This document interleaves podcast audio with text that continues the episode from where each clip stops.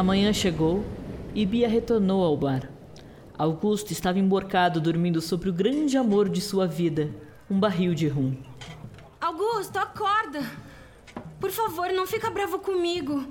Tava quente, eu queria molhar o pé na água. A Agnes tem razão, eu acabei de encontrar com uma sereia.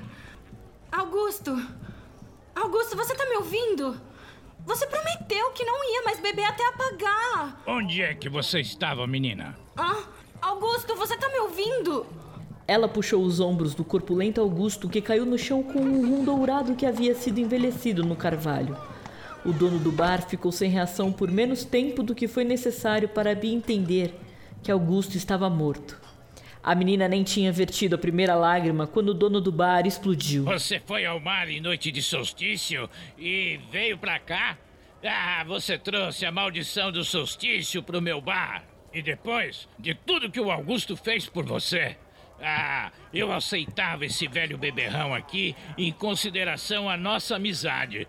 Mas a você? É, eu não devo é nada. Mas todo mundo que eu conheço tá aqui. É, está na hora de você ganhar o mundo. É, eu não posso mais garantir a sua segurança nesse lugar. Então vai, vai, vai procurar o seu rumo. Não, por favor, eu não tenho para onde ir. Pensasse nisso antes de procurar por demônios do mar, garota. Tome, tome, leve isso com você. Tá mais do que paga pelo que você trabalhou aqui no mês todo. Agora, dá o fora daqui. Eu não quero ver essa sua cara de sonsa nunca mais. Cinco moedas? Mas isso não dá pra nada. É, pode ficar com isso aqui também, sua ingrata. Pão e gin? Como é que uma pessoa pode viver disso? E eu odeio gin. E quem vai enterrar o Augusto? É, bem, se você me pagar, eu posso enterrá-lo para você. Você vai tirar de mim as únicas moedas que você me deu? Ah, você que sabe, garota. O Augusto não era tão precioso para você? Eis o seu momento de mostrar esse amor. Coloca uma camisa limpa nele. Tá dobrada na cômoda do quarto. Dito isto, a garota devolveu as moedas para o dono do bar e saiu. Ela vagou pelas ruas sem rumo nem ideia do que fazer. Não teve tempo de viver o luto por mais de um dia. Perdeu um grande amigo, um quase emprego e um lar. Há dias em que tudo decide dar errado. É como se você quebrasse um espelho enquanto passa embaixo de uma escada no mesmo momento em que um gato preto cruza o seu caminho. Nesses dias, o azar é como a areia da praia. Está em toda parte. Na comida, na orelha, no olho, no cabelo, na roupa, na roupa de baixo, e por mais que você se chacoalhe, sacuda, troque de roupa ou tome banho, ainda tem uma areia ou outra que persiste ali, grudadíssimo em você. Quanto azar uma sereia pode trazer, afinal? Depois de vagar o dia todo, inconscientemente, Bia buscou abrigo nos grandes e largos degraus embaixo do pia. Lá, o mar era mais fundo, as ondas eram bem sutis, batendo de leve no concreto. Era uma noite calma.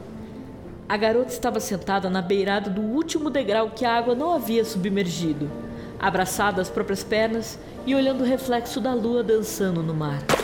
Você voltou! Que susto! Cadê você? Vem aqui. Bia se endireitou, ficando com os joelhos e as mãos no chão, inclinou o rosto mais perto da água.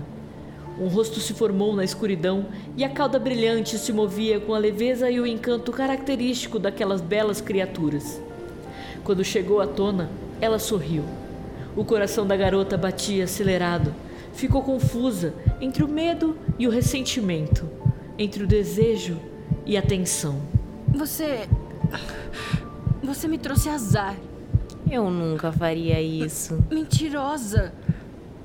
Por que então o meu melhor amigo tá morto? Já disse que eu nunca faria isso. Bia sentiu um arrepio. Aquela voz delicada e suave mexeu com seus sentidos. Humanos são frágeis e seu amigo procurava pela morte antes de você nascer. Mas por que hoje? Porque justo depois de te ver. Eu sou uma sereia, não uma deusa. Não tenho todas as respostas. Ainda mais sobre a morte de quem não me interessa. A garota franziu a testa. Achava que as sereias eram delicadas e encantadoras. Bem, fisicamente a sereia era. Mas também era atrevida e respondona. Qual é o seu nome? Niara. E o seu? Bia.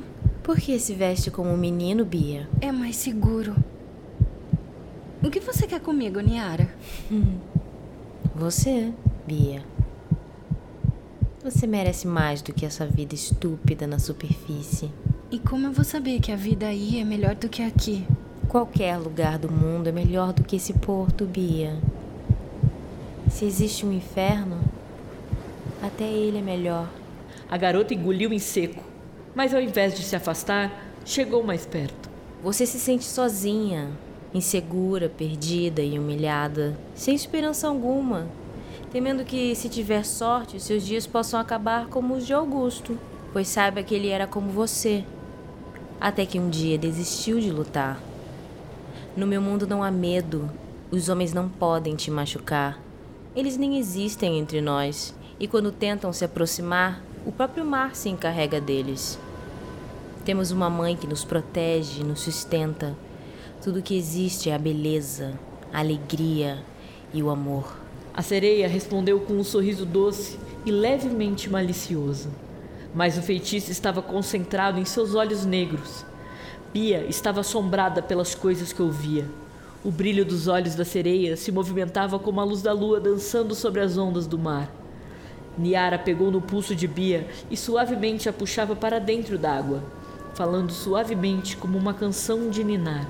Eu estive te observando esse tempo todo, desde que nasceu. Eu sei que você me pertence e eu a você. Uhum. Essas pessoas vazias, cruéis e mesquinhas, você não precisa delas. Venha comigo e você nunca mais se sentirá sozinha novamente. Tudo é tão lindo aqui embaixo, nada de preocupações nem medo, e você terá mais amigos do que jamais imaginou. Todo banquete que nunca esteve em seus mais belos sonhos, e todo amor que jamais deu ou recebeu. Eu não quero morrer. Sereias como eu não matam, meu amor. Nós salvamos vidas.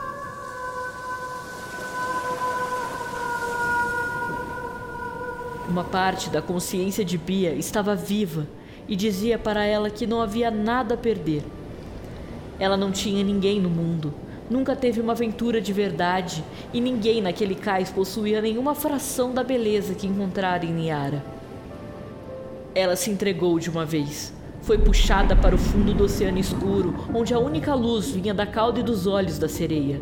E ao chegarem entre os corais, quando Bia estava prestes a perder o fôlego, Niara a beijou apaixonadamente. A menina órfã nunca mais foi vista, e os boatos sobre sereias no mar, vindos de quem fosse, acabaram para sempre.